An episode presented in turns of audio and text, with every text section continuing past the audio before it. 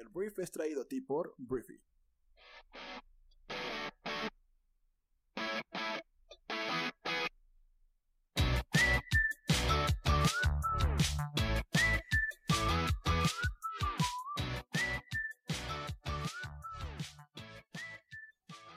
Hola, muy buenos días, bienvenidos a esto que es el Brief.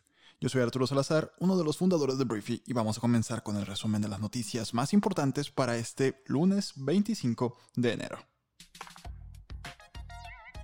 Empecemos hablando de México, porque el día de ayer, Andrés Manuel López Obrador, que es el presidente de México, anunció que dio positivo al COVID-19. En su cuenta de Twitter, dijo que tiene síntomas leves y que ya se encuentra en tratamiento médico.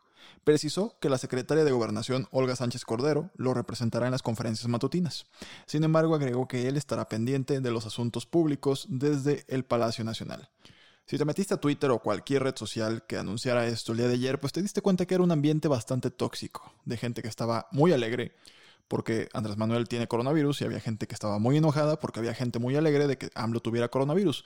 Al final, más allá de tu postura, este es un tema de seguridad nacional y Andrés Manuel definitivamente entra dentro de la población vulnerable por su edad. Lo que sí, Andrés Manuel ha sido criticado también en las últimas horas porque estuvo en un acto en Nuevo León y en otro en San Luis y el presidente generalmente no trae cubrebocas. Entonces, pues todas las personas que estuvieron cerca de él en estos actos, pues ahora tienen que hacerse la prueba porque es probable, hay una posibilidad de que tengan COVID-19 debido a la falta de cuidados por parte del presidente de México. Por lo pronto, le deseamos una pronta recuperación al presidente de México y vamos al siguiente tema.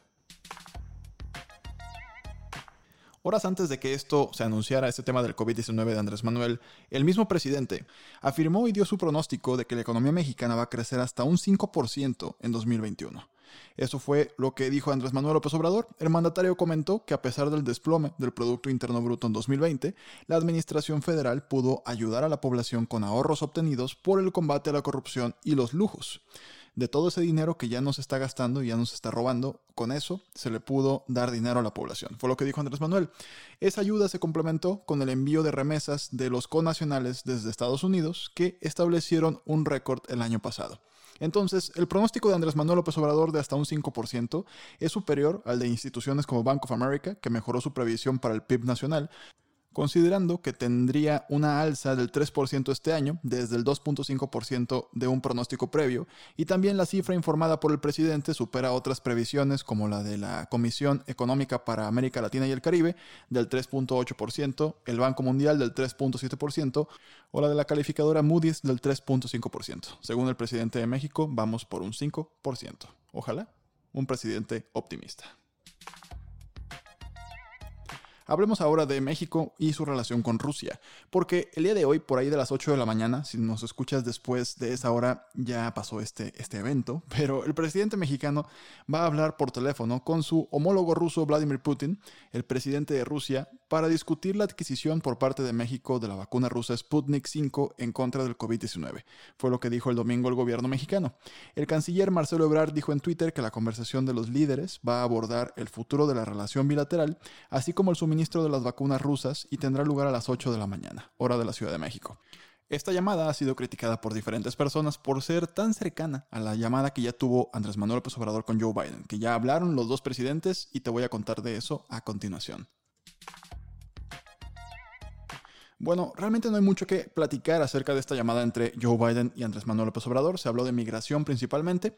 Andrés Manuel anunció que Joe Biden va a eh, gastar, o el gobierno estadounidense va a invertir más bien, 4 mil millones de dólares en Centroamérica y Caribe para que la gente de Centroamérica y Caribe tenga una mejor condición de vida y no tenga que emigrar a Estados Unidos.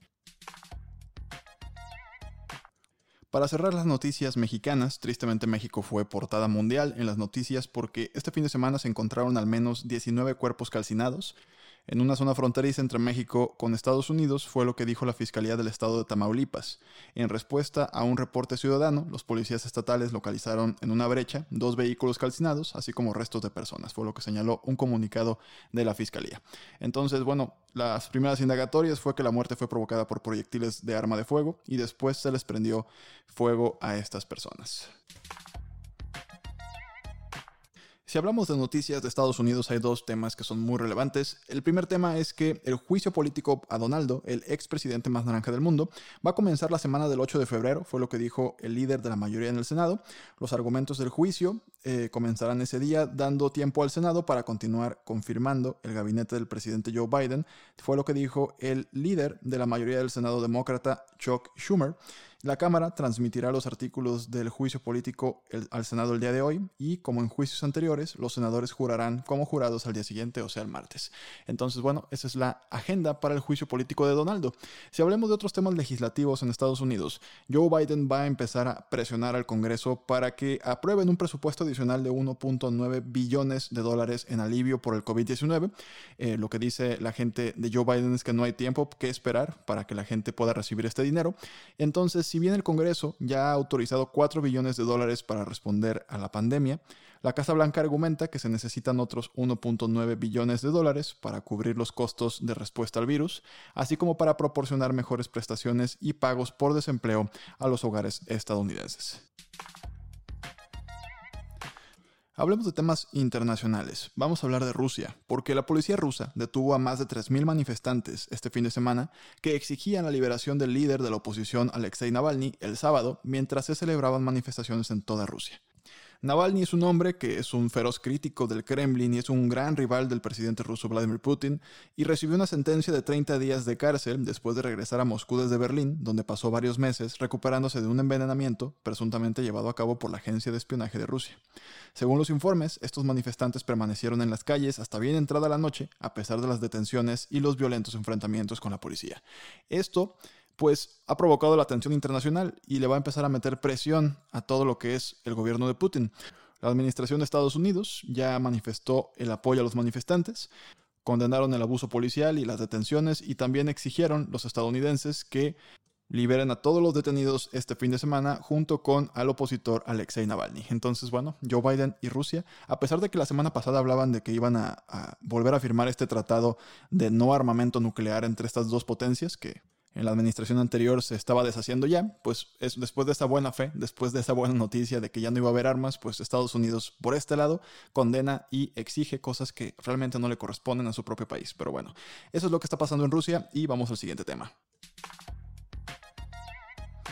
Hablemos de China, porque los equipos de rescate llevaron a 11 trabajadores atrapados dentro de una mina de oro china durante dos semanas a un lugar seguro este domingo. Fueron rescatadas estas 11 personas después de dos semanas de estar atrapados bajo la tierra.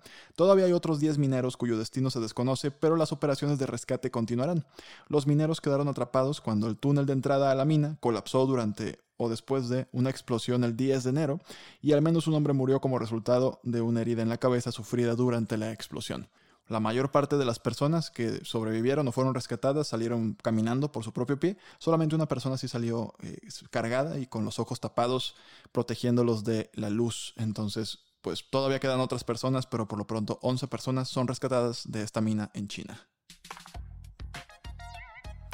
Hablemos de la UFC, de las artes marciales mixtas porque el ex campeón mundial de dos pesos, Conor McGregor, pues se vio sorprendido en su regreso a la UFC cuando Dustin Poirier, que es un estadounidense, se adjudicó la victoria en su revancha en la UFC, pero se vio sorprendido porque fue noqueado eh, fue un knockout técnico a los 2 minutos y 32 segundos del segundo asalto. Lo que McGregor dijo es que está destrozado y que es difícil de tragar porque me parece es la primera vez que noquean a McGregor. Pero bueno, fue una buena pelea y vamos a ver si hay una tercera revancha. Hablemos de entretenimiento porque tristemente el magnate de la radiodifusión estadounidense Larry King falleció este fin de semana. Tenía 87 años y este hombre pues se hizo muy famoso, realizó más de 50.000 entrevistas al aire y trabajó en la radiodifusión durante más de medio siglo. Ora Media, la empresa de radiodifusión que fundó King, confirmó su fallecimiento y pidió la privacidad de su familia durante su duelo. Ha habido una, una extensa cantidad de personas que han pues manifestado su dolor o su duelo o sus condolencias hacia la familia. Fue una persona bastante importante en la industria de la radio a nivel global. Entonces, descanse en paz, Larry King. Voy a hablar de diferentes gobiernos que están preocupados por el suministro de vacunas. Uno de ellos es el de Estados Unidos porque funcionarios de la administración del presidente Joe Biden señalaron el suministro de la vacuna como uno de los retos que deben superar cuanto antes para alcanzar la meta de 100 millones de dosis administradas en los primeros 100 días de gobierno del líder demócrata. El jefe de gabinete de la Casa Blanca, Ron Klein, llamó la atención sobre la ausencia de un plan de distribución de dosis por parte de la pasada administración de Donald Trump. También la Unión Europea está incluso demandando a algunos países a las farmacéuticas porque no están cumpliendo con el plazo de la entrega de vacunas eh, como ellos habían acordado Italia es el país que ya está demandando incluso a tres empresas farmacéuticas porque no están cumpliendo con los plazos de entrega. Entonces, este va a ser el tema del 2021. Primero fue crear la vacuna, este fue el del 2020. 2021 se va a enfocar en la distribución de las vacunas. Y habrá gobiernos que puedan y habrá gobiernos que no puedan hacer esto con efectividad. Tristemente, de esos liderazgos va a depender la vida de miles, si no es que millones de personas en todo el planeta. Esta fue la conversación del mundo para este lunes. Hoy es el capítulo número 900 en esto que es el brief. Te agradezco mucho que estés aquí, te agradezco mucho que compartas este programa. Por algo estamos en el top 10 de los programas más escuchados en México de noticias en Spotify. A pesar de que yo me la paso muy bien haciendo esto, de verdad, para mí es un orgullo estar en el programa número 900. Entonces, gracias, gracias por compartir, gracias por formar parte de esta comunidad en Spotify. Y bueno, para nuestros miembros en Briefy, en Briefy Pro, en nuestra aplicación móvil, hoy te recomiendo mucho que vayas a escuchar el podcast de el libro resumido que tenemos el día de hoy. Está buenísimo.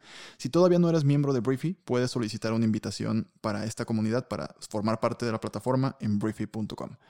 Entonces, que tengas un gran inicio de semana. Nos escuchamos el día de mañana en la siguiente edición de esto que es el Brief. Yo soy Arturo. Adiós.